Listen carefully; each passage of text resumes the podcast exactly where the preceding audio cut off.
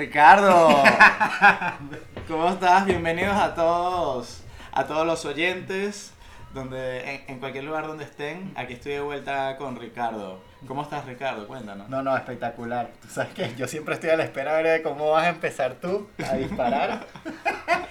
Para ver qué me toca. Ha, ha- ha estado esta siendo una semana bastante particular a- acá en España. Eh, hemos no- no- nos cayó nieve eh, por todos lados. Una jornada histórica. Así me decía anoche. Te está cazando chinazo. Te está cazando chinazo. Ya lo estoy viendo todo. Estás en busca de la revancha. Está bien, está bien. Y pues nada, aquí estamos, esta vez el, el capítulo de hoy lo estamos grabando en casa de Ricardo, una locación súper chula, súper bonita, ubicada ya en el centro de Madrid, no como yo, que pues nada, estoy un poquito a las afueras y En Narnia, en Narnia. en Narnia y allí pues nada, lo que aumentaba la nieve fue terrible y por eso decidimos venirnos acá para no congelarnos en, en el estudio allá en Soto del Real. Este, ¿Qué tenemos para este capítulo, Ricardo? Cuéntanoslo todo. Bueno, vamos a hablar de qué tipo de chef eres, ¿no? ¿Qué O sea, tipo de ¿qué cocinero tipo- eres? ¿Qué tipo de cocinero eres? ¿Qué tipo de cocinero? Esto es una pregunta que cada cocinero o cada persona aspirante a cocinar, a estudiar cocina o a ejercer la profesión, pues creo que debería entender un poco, ¿no? Y, y- y analizarse y pensar, mira, ¿qué tipo de cocinero soy? Y para ello nosotros le hemos preparado una, un listado de cinco tipos de cocinera, ¿no? Pero eso lo vamos a ver en el plato principal, ¿no? Que ya nos llegará. Mientras tanto, pues nada, vamos a, a adelantar un poco de las noticias. A ver Y- qué está sucediendo en el mundo ¿Qué de la gastronomía. ¿Qué ¿no? se dice? Sí, sí, sí. Hablando está. de hamburguesa, porque no das tú la noticia. Que el mejor restaurante del mundo entonces vende sus hamburguesas. Así es, ¿no? 20 euros. Eh, pero te viniste con toda. Bueno, no. Yo voy a muerte aquí sin Bien ahí. Cu- cu- cuéntanos eso, ¿cómo fue? Eh, a ver, Noma. ¿Qué está haciendo Noma? No, o sea, yo creo que esto es un movimiento en general. O sea, es una alternativa que están buscando absolutamente todos los restaurantes para abrirse un espacio en el mercado. O sea, ahora bajo las nuevas restricciones tenemos que tener en cuenta que la gente no está viniendo al restaurante, no se está produciendo igual que en, un- en una normalidad y que bueno, nosotros tenemos un equipo que mantener, un proyecto que mantener Total. y pues eh, vista lo que está, o sea, visto lo que está sucediendo en el, en el mercado delivery online, pues te- cada, yo pienso que cada personaje se está abriendo campo, ¿no? En el mercado bueno. Exactamente. Lo, lo, lo interesante de, de este tema es como la, la reacción que han tenido grandes cocineros, porque ya, ya no estamos hablando de un delivery bien hecho, un delivery estudiado y pensado con mucho marketing, sino el, una etapa adaptativa y de supervivencia para la alta cocina. ¿no? Sí, porque O sea, no sé si te pasó, pero, por ejemplo, había cosas que determinaban en qué tipo de restaurante trabajabas y, y un par de esas cosas era A, que no hacías delivery Sí, correcto. y B, que era muy difícil que un restaurante al que tal te cocina vendiese hamburguesas. Porque qué pasa, o sea, ya tú no vas a un restaurante y vas a decir, bueno, voy a ir al, al- a un restaurante X porque tengo hambre. No. Tú vas al restaurante X porque tú quieres que un camarero venga y te sonría y te atienda y te, te sirva porque tú estás en tu periodo de descanso, estás en tu día libre y tú estás en busca de una experiencia, una experiencia X, o sea, tú vas de repente con los amigos, vas con la novia, este, cualquiera sea la situación, tú quieres pasar un buen o un, un rato agradable en el restaurante. Una experiencia, o sea, disfrutar de una experiencia. Por supuesto. Y todo Entonces, implica un montón de factores como esto. Claro, entonces cómo trasladas la experiencia a casa, ¿no? ¿Cómo llevas ese delivery? Bueno, coño, ahorita en el caso del Noma, que lleva la hamburguesa, ellos venden una hamburguesa que la llaman la hamburguesa perfecta. ¿Pero por qué? Porque probablemente ellos tienen su historia, se remontaron a ver de dónde viene la hamburguesa, produjeron su pan, Segurísimo, segurísimo. tienen los gramos adecuados y tal, y ellos tienen su marketing y, bueno, al final tienen un nombre, un backup allí en donde ellos dicen, mira, vamos, somos el Noma y estamos sacando una hamburguesa Es- de 20 es que euros. todo esto se remonta, hermano, a que hay que facturar. Bueno, hay que facturar bueno. y esos restaurantes, si algo son, es caro. bueno, bueno. Es caro de mantener y es- pues, por eso se paga tanto, ¿no? Bueno, pero Es una, tú lo dijiste hace un momento, o sea, es una cuestión de sobrevivencia. O sea, puede ser el restaurante Noma como puede ser el chiringuito que está aquí abajo, ¿entiendes? El bar. Al final el bar que está aquí abajo, que siempre van los mismos 18 personas, ahora no pueden ir las mismas 18 personas. Tienen que irse acaso las 9, porque tienes que cumplir con un régimen de sanidad nuevo. O sea, tú tienes que tener una distancia entre persona y persona, cuánto tienes que, cuántas veces tienen que ir nueve personas al día a tu restaurante para que tú te acerques a la facturación diaria, ¿sabes? claro, la cantidad de, o la rotación del salón, cuántas veces tenga que hacerlo. exactamente, entonces es un periodo de supervivencia al final. O sea, entonces, ¿qué pasa? Bueno, nos metemos al delivery. ¿Por qué? Porque tenemos que trasladar esa experiencia a casa. Exactamente. Pues nada, esto es una realidad que están viviendo ahora mismo muchísimo, bueno, que, que han tenido que confrontarse los cocineros para poder adaptarse a, esta época que, pues nada, yo lo que creo es que va a traer quizás un poco más de acercamiento de la alta cocina a, personas que eh, o no quieren o no pueden, pero tienen la curiosidad de hacerlo. ¿no? Correcto, pero sin embargo, por ejemplo, entre otras noticias está la lista de los 50 Best. Los 50 Best, mérito. Mérito. Hay mérito, hay mérito, Ricardo, hay mérito en ello. ¿Ves que tú Dispara sin piedad, no me dejan introducir la noticia. Este, sin embargo, están estos emprendimientos. Está la lista de los 50B, salió al final de año. Y, y bueno, está el Restaurante Mérito con el premio de, el ascenso, el ingreso más alto, ¿no? Sería el premio que le dieron. Y es que, Award, ¿no? Exacto, es un restaurante, Mérito, es un restaurante que está en Perú y y bueno, entró en la lista de los 50 mejores latinoamericanos en el número 37. Entonces, bueno, lleva eh. ese, ese premio, ese, eh, como eso, su nombre, sí, no, la verdad es que ellos quizás se remontaron al momento donde el nombre del restaurante implicaba la premiación que tienen, porque pasar de no estar en lista a pasar al número 37, o, sea, es, o sea, requiere un un importante nivel de, de, calidad gastronómica, de, trabajo, calidad y de trabajo y de esfuerzo que hay detrás de todo ello. Y como dato curioso, los cocineros son venezolanos. Así mismo, ah, sí señor, los cocineros triunfando en Perú, por aquí en España. Saluda a todos nuestros colegas venezolanos. Sí, sí, sí, totalmente. Mira, es, es Juan Luis Martínez y José Luis Saume son los cocineros y son cocineros venezolanos. Coño, vamos a, vamos a invitarlos.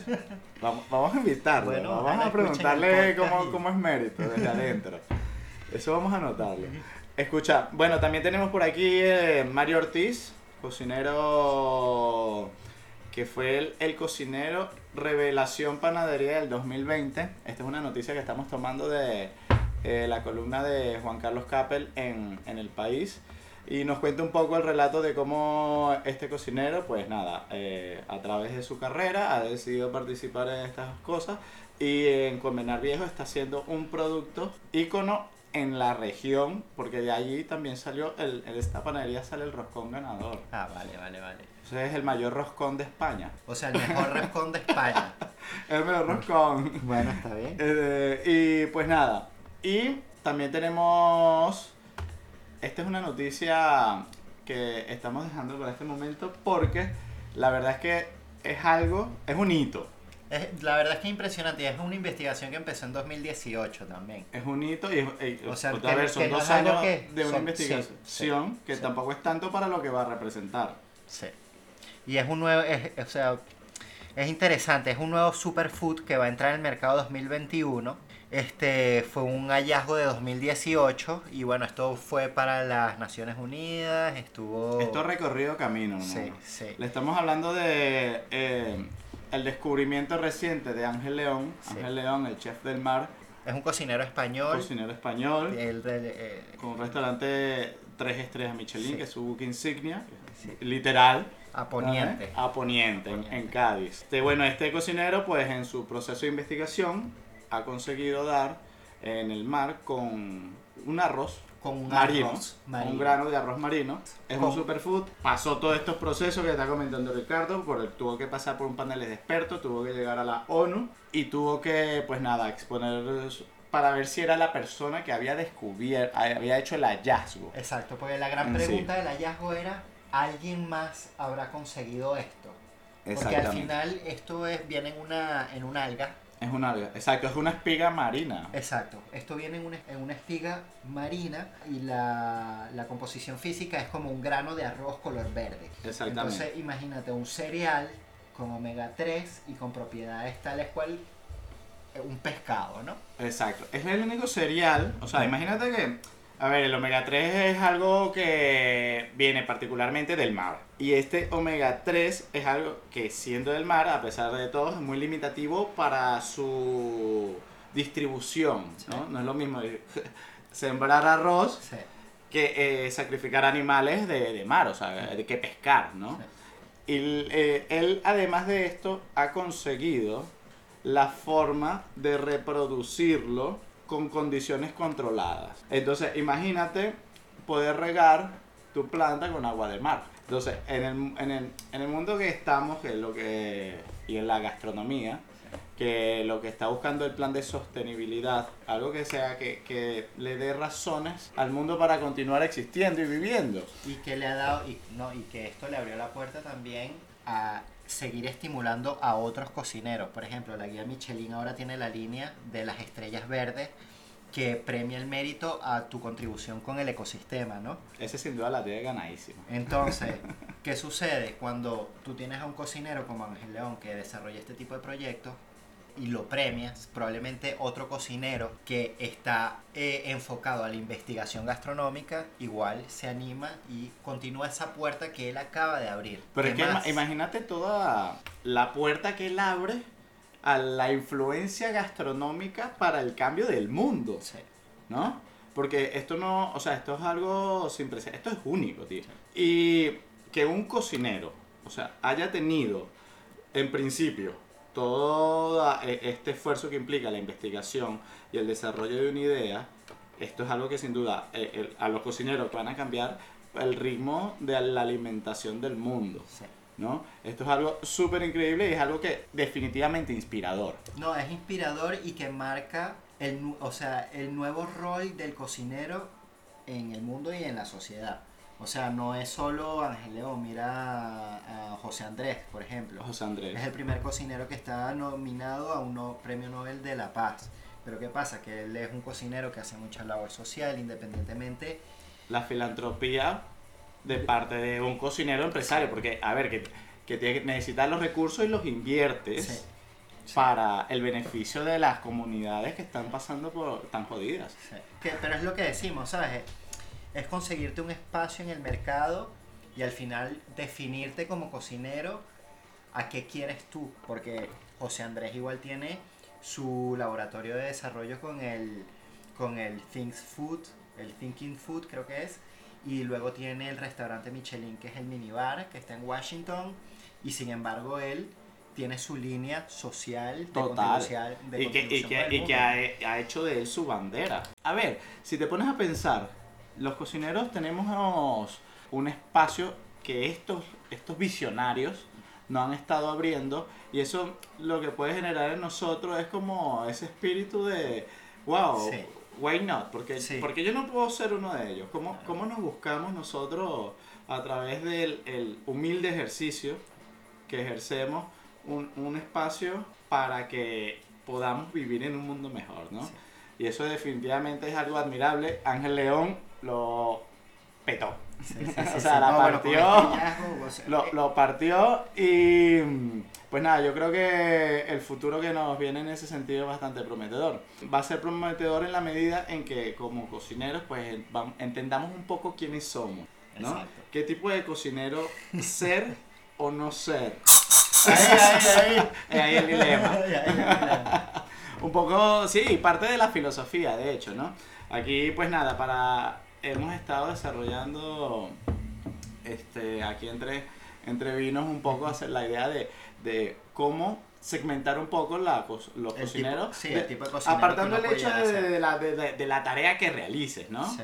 Porque eso se está como muy claro. se- lo se- los cocineros se pueden dividir por estaciones, eh, por conceptos, por este tipo de gastronomía que te gusta. Sí, así, exacto. ¿no? o, el, o el modelo de negocio que vayas a explotar. O sea, era lo que hablábamos antes de, de empezar a grabar.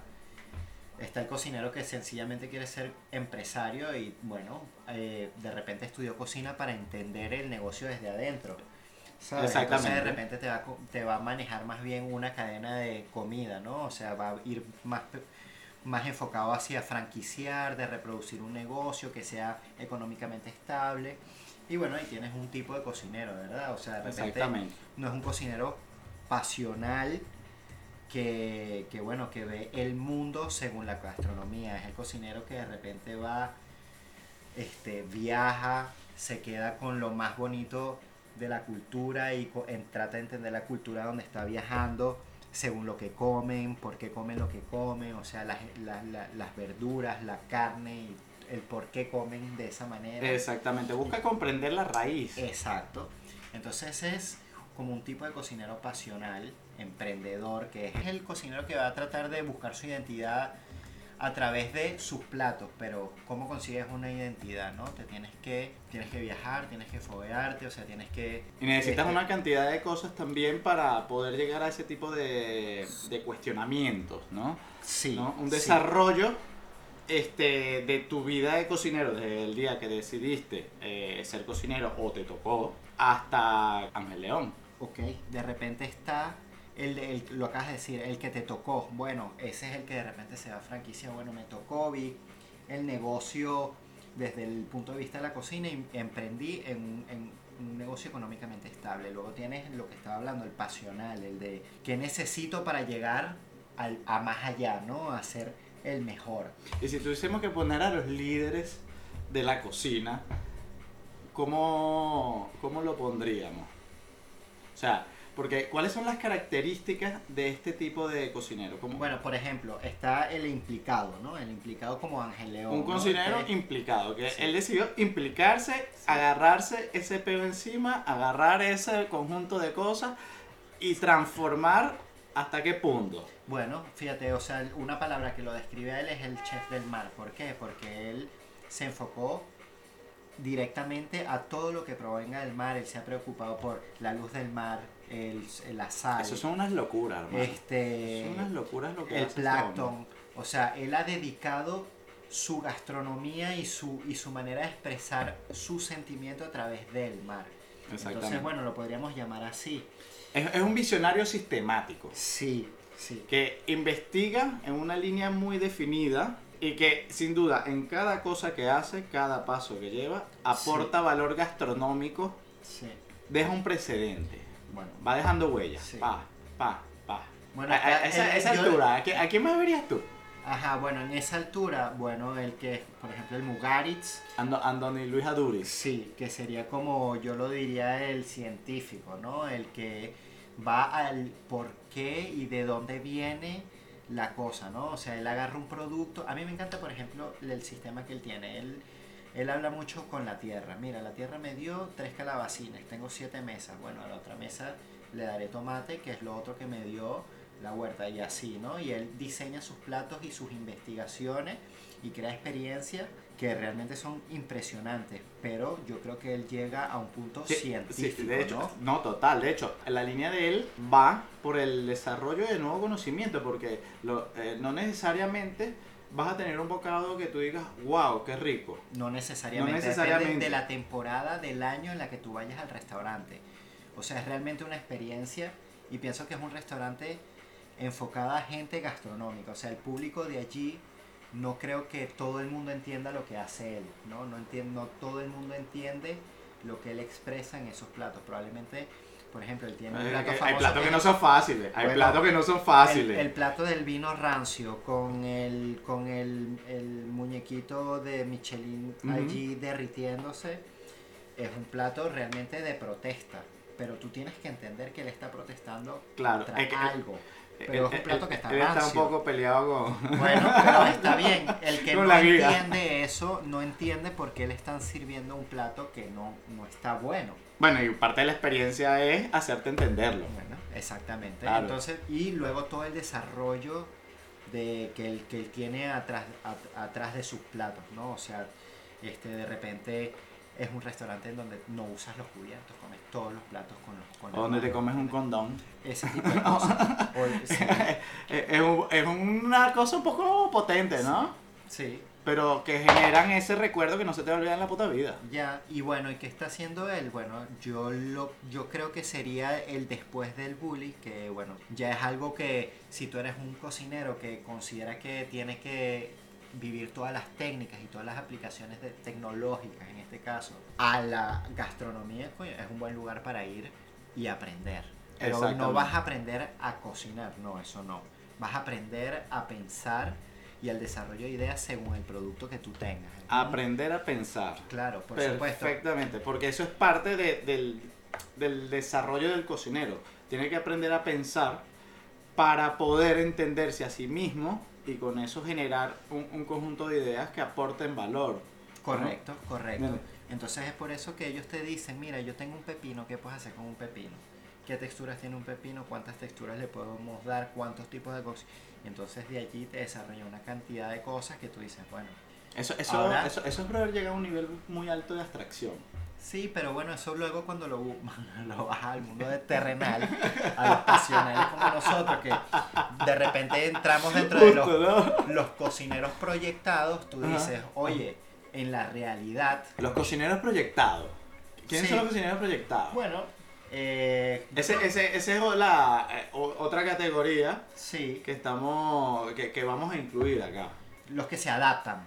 O sea, tenemos una circunstancia, nos adaptamos, creemos en el proyecto y le vamos a poner las mejores de las ganas. Exactamente. Es- yo creo que es el mismo que es el pasional. El sí, que- exacto, pasional porque igual también está en esa dinámica o está en ese punto de, de ser cocinero que quieres superarte, que- pero dices, ya va, eh, yo estoy en una encrucijada, ¿qué hago? ¿Sigo eh, haciendo lo que siempre he hecho o busco una identidad? Bueno, El cocinero proyectado yo creo que es clave eso, que está en la búsqueda de su identidad para hacer algo partiendo del original. correcto. Este es el cocinero que siempre va a buscar superarse. Pero que no le va a molestar adaptarse porque eso va a ser parte de su entrenamiento para llegar a un entiende lugar. que lo entiende como un esfuerzo Por supuesto. Como para un beneficio posterior. Por supuesto, es como, como el deporte, lo que te decía. Digamos, el ejemplo que yo te puse, yo hace un año pesaba 15 kilos más, Ok. ¿verdad? Y cuando yo decidí... Yo no eh, me imagino a Ricardo que hizo que- Bueno, somos dos Ricardo, uno se, uno se tragó a otro. Entonces, cuando este, eh, te proyectas, tú dices, bueno, yo realmente estoy gordo, pero, o sea, yo, yo quiero hacer deporte. Entonces, para poder hacer deporte necesitas unas condiciones. Pero, ¿qué te motiva a ti? Que, que el que va adelante corre un poquito más rápido que tú y tú tienes que ir a tratar de alcanzarlo. Exactamente. Mientras tu cuerpo no está en las condiciones, o sea, mientras tú como cocinero no estás en las condiciones, no vas a ir ascendiendo. Es todo como un entrenamiento. Va a llegar un momento en el que es verdad, esto es un cocinero que se adapta a una circunstancia. Tienes que pelar patatas, pelas patatas. Tienes que cortar cebolla, tienes que cortar cebolla. Tengo que Están hacer siempre buscando Claro, a cada cosa la mejor manera de hacerlo. como lo hace el deportista, él se va a acercar primero al que tiene más cerca y se le va a pegar allí, pam, pam, pam. Cuando tu cuerpo que está siendo entrenado te dice, oye, tú puedes hacer, avanzar un poco más y te le pegas al siguiente y ya no eres el último, ahora eres el penúltimo. Y pam, ahí empieza tu motivación. El cocinero es igual.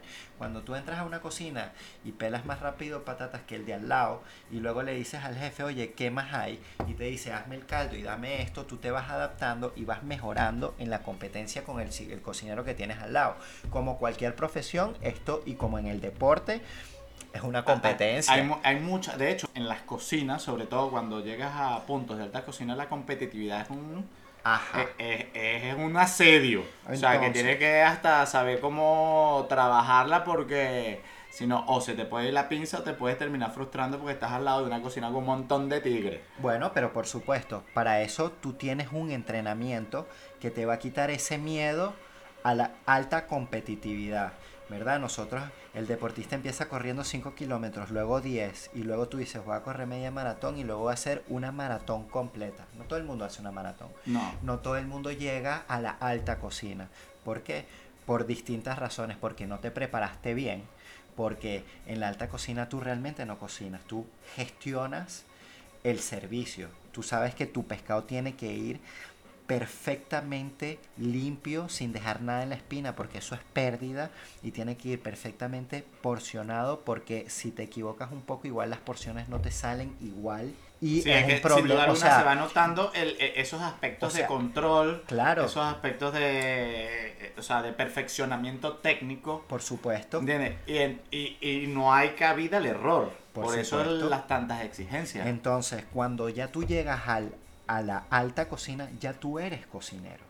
Ya tú eres cocinero, ya tú tienes que soportar la presión de, la, de ser perfecto, de que estás trabajando bajo el nombre de alguien, porque al final en la competencia de las estrellas Michelin es eh, Ángel León, Diego Guerrero, eh, el coque de Mario Sandoval.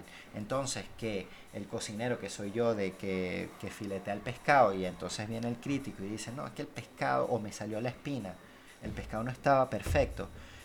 Eso ya, Es- ya, exacto, ya- Mario ya Sandoval, apunta, exacto. claro, exacto, apunta directamente Entonces- al cabeza del asunto. Exactamente. No apunta al cocinero que de- Entonces, de- se le olvidó la aquí- pinza.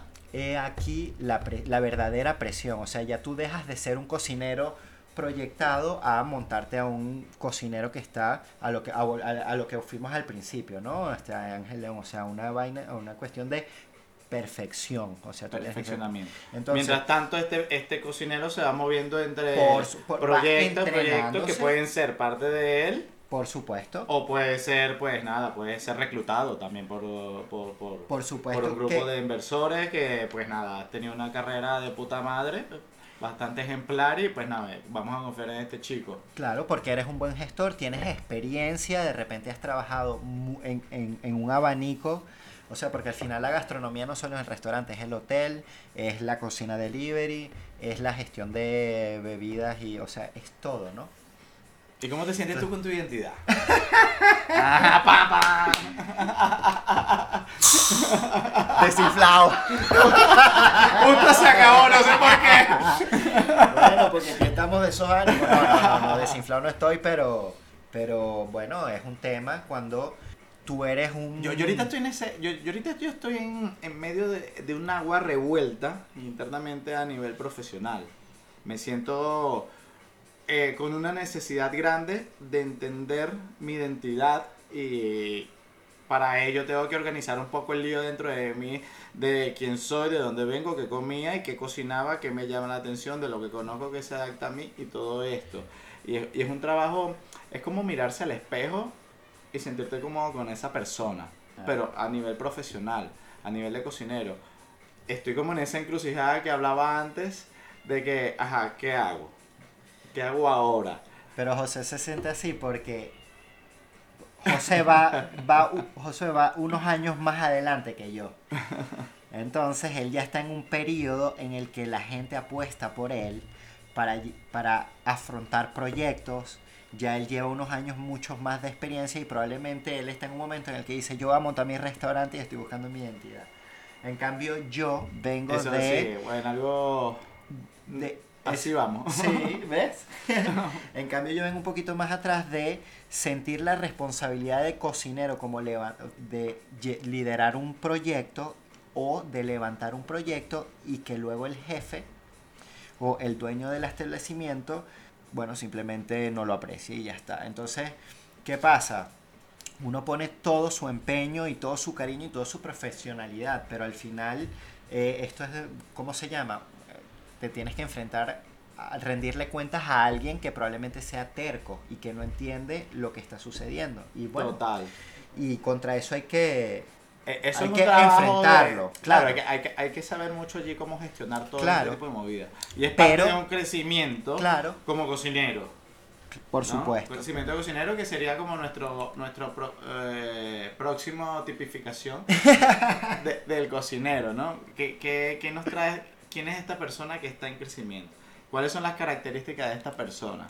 Exactamente, entonces bueno, yo sería el- una persona que entra dentro del pasional proyectado. O sea, yo me adapto a la situación.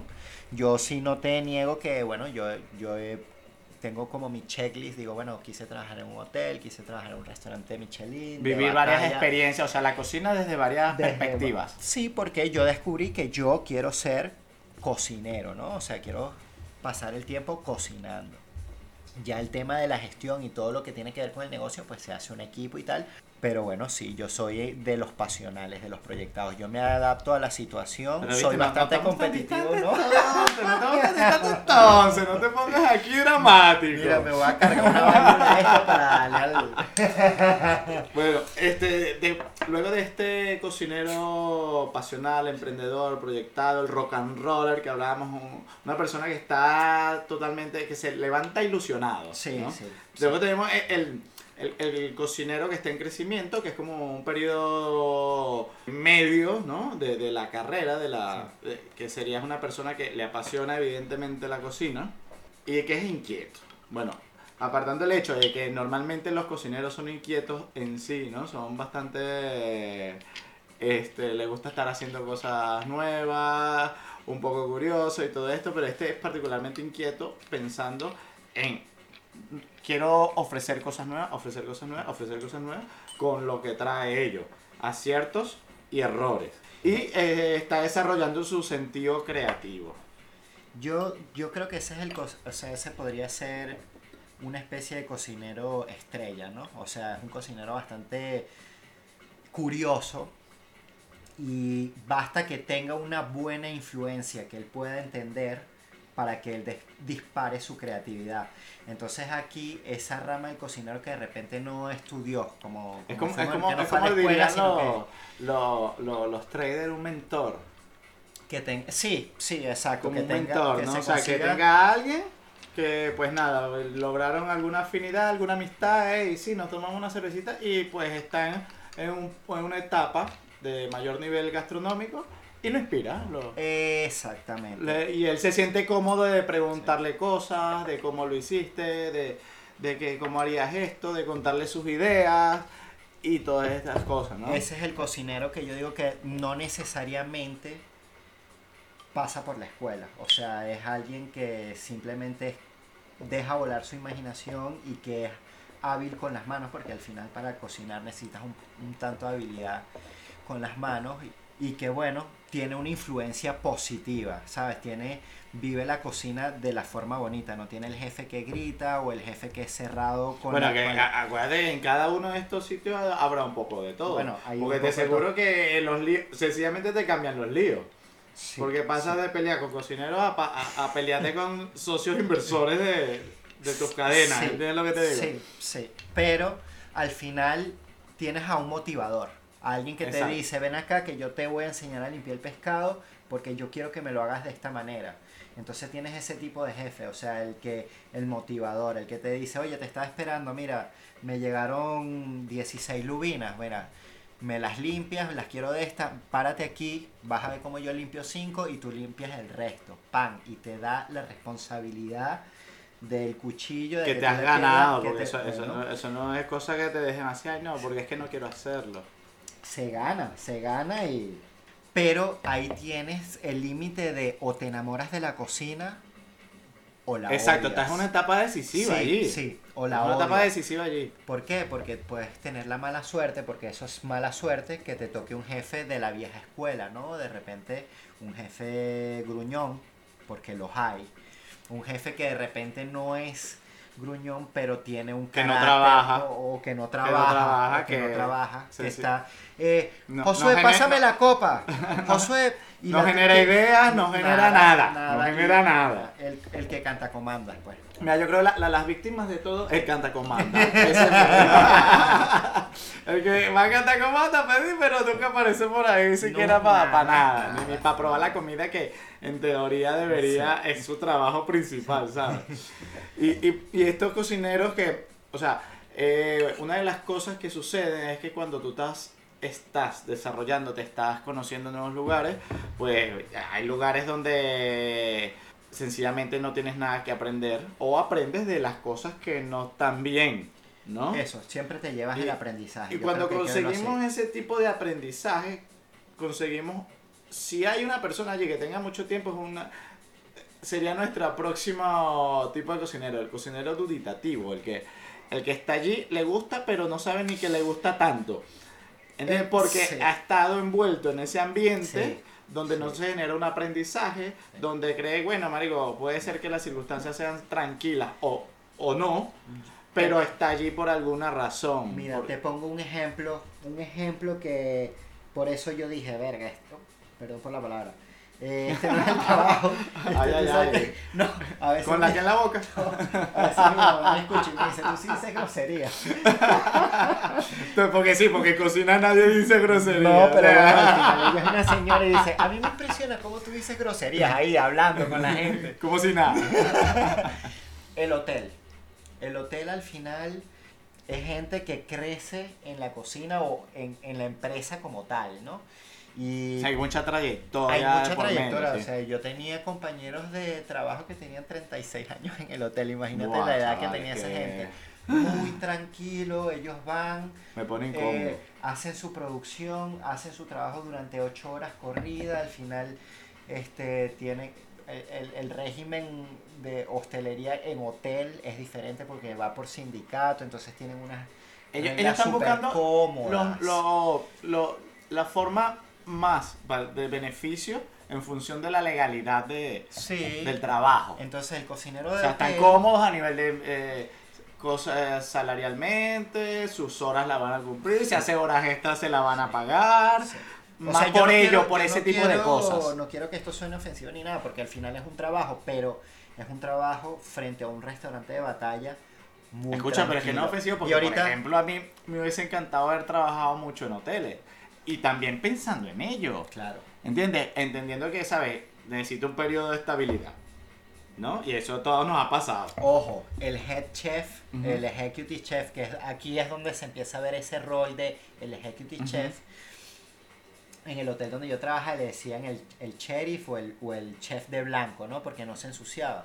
Pero yo es te que se digo te que ese hombre, y taca, taca, taca. Yo te digo que ese sí que estaba estresado, porque ese estaba con la cuenta, porque tienes un banquete de mil personas y tienes que gestionar el pedido, te tienes a una plantilla de 22 cocineros, ¿cómo lo gestionas? Porque le Es que vive en la cocina, pero desde otra perspectiva. Exactamente, entonces claro, es un modelo de negocio diferente. O sea, de repente el cocinero raso de una cocina de hotel tiene una vida muy tranquila y la expectativa es llegar a ser el head chef, el executive chef de la cocina del hotel que de verdad que sea el que uno es- dice, venga, eh, el que Eh, trabaja menos. No, es- eso- no, claro, no, escucha, no, escucha, que por eso, ese es un pensamiento general. Porque no lo ves allí quemándose, pero es que el Es- trabajo es otro. es un trabajo el más de trabajo gestión, está aquí, sí, no está en sí. las manos, o sea, sí, pero la- detrás de un ordenador. Sí, sí, sí. Y hay ¿Entiendes? hoteles, imagínate, tienes Que es donde está el de valor del 50, dinero que se claro. está invirtiendo en el hotel. Claro, tienes una plantilla de 50 cocineros ahí, que tuve la oportunidad también de conocer un hotel en, el, en Lanzarote, que cua- solo el desayuno, o sea, habían 22 cocineros en plantilla. Yo decía, Dios, esto es como dar de comer a una feria de centro comercial. Y el head chef con el radio caminando de aquí para allá, eh, cuidado, los sartenes sucios. no sé qué". Logística, decía, logística, logística total. Pero sí que es un cocinero mucho más tranquilo. O Ya, sea, claro. A ver, tiene, gusta no tiene su reto, pues. solo que la responsabilidad es significativamente Sí. mayor, Sí, sin duda alguna.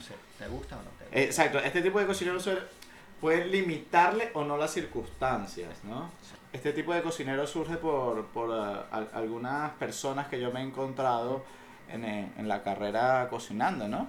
Personas que le tengo mucho respeto, admiración inclusive, pero son personas que no necesariamente le gusta cocinar, ¿no? Tengo una... en- cuando estaba trabajando en Tursancaico, eh, había un cocinero haitiano que era el mejor pagado que el jefe de la cocina. Y él, y él nada más, yo le decía, pero ¿por qué no hubo? Le interrogaba, no, mira, pero que, que eres demasiado bueno, ¿por qué no este, buscas aspirar a otra posición? Y, tal? y su respuesta es, es que a mí no me gusta cocinar. Yo hago esto porque es lo que me da más dinero para vivir. Claro. Pero si fuera por mí, no cocinaría más en mi vida. Sí. Entonces tú dices, ¡guau! ¿Cómo una persona con el- tanto nivel de habilidad? Porque la habilidad tú piensas que es como que, ¡wow! Este tipo está súper motivado, este tipo le encanta lo que hace, eh, y pues nada, es un monstruo. Y resulta ser que, bueno, no, marico, o sea, Esto es lo que me da más lucas. Por, me da bueno, más dinero. precisamente porque a lo mejor él tomó la decisión, al final eh, el, el tema de la cocina es un sacrificio, a lo mejor él se fue por el tema de ser un padre o tener una familia, ¿sabes? Porque al final nosotros trabajamos cuando los demás disfrutan, esto es así. ¿Quién da la fiesta? El, nosotros. el sacrificio de, mira, Claro. que falte quien sea, pero Claro. cocinero no. ¿Qui- ¿Quién hace que la, la novia y el novio estén contentos en su boda con la comida y la cuestión? El cocinero. Entonces, ¿sabes? Es una cosa sacrificada porque de repente no estás con tus amigos disfrutando de la boda, sino que estás dando de comer. Exactamente. Entonces tiene el cocinero como cualquier otra profesión, que yo creo que hoy en día ha dejado de ser un oficio, pero el cocinero se está preparando, o sea, está estudiando cada vez. De, o Cada sea, vez como hemos ido hablando, como hemos ido hablando, o sea, cada vez tiene un aporte mayor este, y una responsabilidad mayor con la sociedad, con el ecosistema, Está alcanzando más prestigio. mucho más prestigio. Mira, es un fomentador de empleo, o sea, tú al final puedes ayudar al pequeño empresario o agricultor con su producto vendiéndolo en tu restaurante y decir, mira, yo este le vendo a mi amigo Paco que tiene la granja que hace los mejores tomates, ¿sabes? Y siempre tienes un aporte en la economía, en lo social, este, en el medio ambiente. O sea, el rol del, del cocinero hoy en día es muy importante. Aparte de hacer feliz a la gente, porque la gente, como dice el dicho, barriga llena, corazón contento. Así mismo. Entonces, ¿sabes? Es una actitud de que nosotros venimos a, con responsabilidad, hacer feliz a la gente. Exactamente. Eso es así. Y, y es, la- es el ideal. Eso es lo ideal, bueno, y por eso yo me incluí en, en los pasionales, porque yo soy un pasional. no, se, se- se nota que es dubitativo no. eh, bueno, pero... y después gusta- de esto, ¿qué puede ser lo peor? ¿Qué puede, qué, qué puede ser lo peor con que te puedes encontrar en la cocina como compañero? Eh, no sé qué decirte, El, no. el no. cocinero quemado. Ah, bueno, sí, sí, sí, sí, el cocinero quemado, sí, bueno. Eso es muy feo, suena muy feo, pero hay gente que, bueno, se obstina de... No, hay, hay gente que. Hay gente. Ya es Sí. que a veces ni quieren. O sea, ya es que no se trata de que, mira, que- que... no me gusta, pero lo hago bien porque es mi trabajo y gano dinero con esto, sino se trata de que, mira, es que me da igual. Sí, está igual. Mira. Entonces, ¿por qué? Porque te cansas de que el, al final nosotros prestamos un servicio. Eso es otra cosa que hay que siempre tener en cuenta. Nosotros somos unas personas que prestamos un servicio, somos servicial. Entonces, si el cliente te devuelve un plato, pues, mira, está frío, ok, que no debería pasar, pero está frío, mira, con toda la gentileza, discúlpeme, no volverá a pasar, le calientas el plato y se lo llevas con el mismo cariño que salió la primera vez. Pero llega un momento en que eso te cansa, pero está en ti como persona, si lo aguantas o no, si tienes claro tu rol en el restaurante. Que no, Ojo, piensas, eso- no piensas en cocinar, no piensas nada, sino lo único que vas pensando es en, en tus quejas, en tus problemas. Y si te consigue una de esas personas en la cocina, eh, al final es lo que va a proyectar. Y te das cuenta porque es una persona normalmente que no es organizada, que es sucia, que le da igual si se le daña la comida o no. Bueno, eso entre otras cosas, porque también están las situaciones. Mira, la pandemia, la pandemia, yo a lo mejor iba con toda mi ilusión y mi inversión de vida a abrir mi negocio y la pandemia, mira, ya vamos por el segundo, vamos, ya estamos en el punto cero del año pasado otra vez, estamos en enero. Ya se ha cumplido Y- un año casi. Y la cosa, mira cómo pinta, ¿sabes? Entonces, coño, eso también quema. O sea, la no producción económica quema, el estrés quema. Y, Claro, es que esto hay que entenderlo como algo cíclico que Claro. depende netamente de la personalidad claro, que claro. queramos tener de cocinero. Claro, y, claro. y la personalidad cocinera viene de nuestra personalidad individual, ¿no? De cómo nos desarrollemos como persona. Claro, ¿ves? Entonces volvemos a la persona. Entonces, bueno, si eres una persona motivada, igual te desinteresas del tema. Y luego pasan factores como estos, te quemas, bueno. Pero es un cocinero que yo estoy convencido que, que no debería existir. Y que a mí, cuando tú me dices, bueno, de tus compañeros, ¿qué te Eh, queda de pero los malos? ¿cómo- Yo, ¿cómo, cómo sacas a esa persona de, de, de la necesidad de ganarse la vida? no, y sabiendo no cocinar. no lo enganchas otra vez porque quieras o no, hay gente que se le olvida porque escogió el oficio en un principio. ¿Entiendes? De repente yo soy un motivado y tú eres un quemado y tú dices, mira, este tipo está de primero aquí, es el último que se va, viene y siempre está muerto de la risa y está pelando patatas ahí, un pringado ahí, 50 kilos de patata y está cagado de la risa echando chistes. Igual, eso te vuelve a enganchar. Tú dices, ¿qué, qué, ¿en qué me equivoqué yo en el camino para desmotivarme, qué me dejó de gustar a mí en la cocina, para yo haber perdido la ilusión. Yo lo veo de esa manera y yo con mis compañeros, yo le vendo esta historia. Yo le digo, mira hermano, aquí no estamos operando a nadie, ni estamos poniendo implantes, ni un coño. O sea, nosotros estamos dando de comer y la gente viene aquí es a pasarla bien, no vamos a matar a nadie, ¿sabes? Y Hay esa que hacerlo y- con y- y- cariño. y es una y- historia brutal porque ¿sabes? al final la idea es transmitir eso. Claro. Cariño. Pues Ricardo, cuéntame, ¿qué, te ha parecido este episodio? Bueno, una risa. Me hubiese encantado tocar la campana y desinflar la vaina otra vez, pero no lo El sifón otra vez, pero no lo puedo volver a cargar. Se lo prometemos, se lo prometemos. No, no, muchísimas gracias por Mira, la, la conversa. de verdad. Este, este, pues nada, ¿qué queremos que se lleguen nuestros oyentes? Pues de mi parte, eh, en principio, pues tomar estos ejemplos importantes, que son los que salen en las noticias, en las portadas de las revistas, pero buscarlo, usarlos como inspiración en el camino del desarrollo, pues conseguirnos, aliarnos, juntarnos con estas personas que nos den esta motivación, que tú digas, wow, esta persona mira, mira cómo le gusta hacer las cosas, mira, me enseña, mira todo, todo esto, ¿no? Y también quizás empezar a tomar un poco eh, esta conversación como algo que puedas utilizar para darte cuenta y observar a tus compañeros de trabajo y entender que quizás están pasando por un mal momento y tomar ese papel de decirle, darle una espalda, un lepe, lo- una colleja, lo que ve, lo que sea necesario según el estado que esté, pero porque tú sabes, tú lo conoces y algo le pasa. Claro. Ser un poco observador en ese sí, sentido. sí, sí. No, no, totalmente, totalmente. Yo sí que me llevo esto como eso, ese sentido de que, bueno, es un oficio como o una profesión como cualquier otra y que como cualquier otra tiene que ser, hacerse con el mejor de los cariños y la mejor de las energías para que siempre te salga bien. Porque como en todas las profesiones, como en todos los oficios, hay momentos de felicidad, de estrés, de, de preocupación, de hay momentos en los que las cosas no salen como uno quiere, pero siempre hay que tener la fortaleza de levantarse y seguir adelante. O sea, aquí nosotros tenemos un, un rol servicial, pasional, súper rico además, que no puede ofrecer más nada que no sea felicidad. ¡Oído!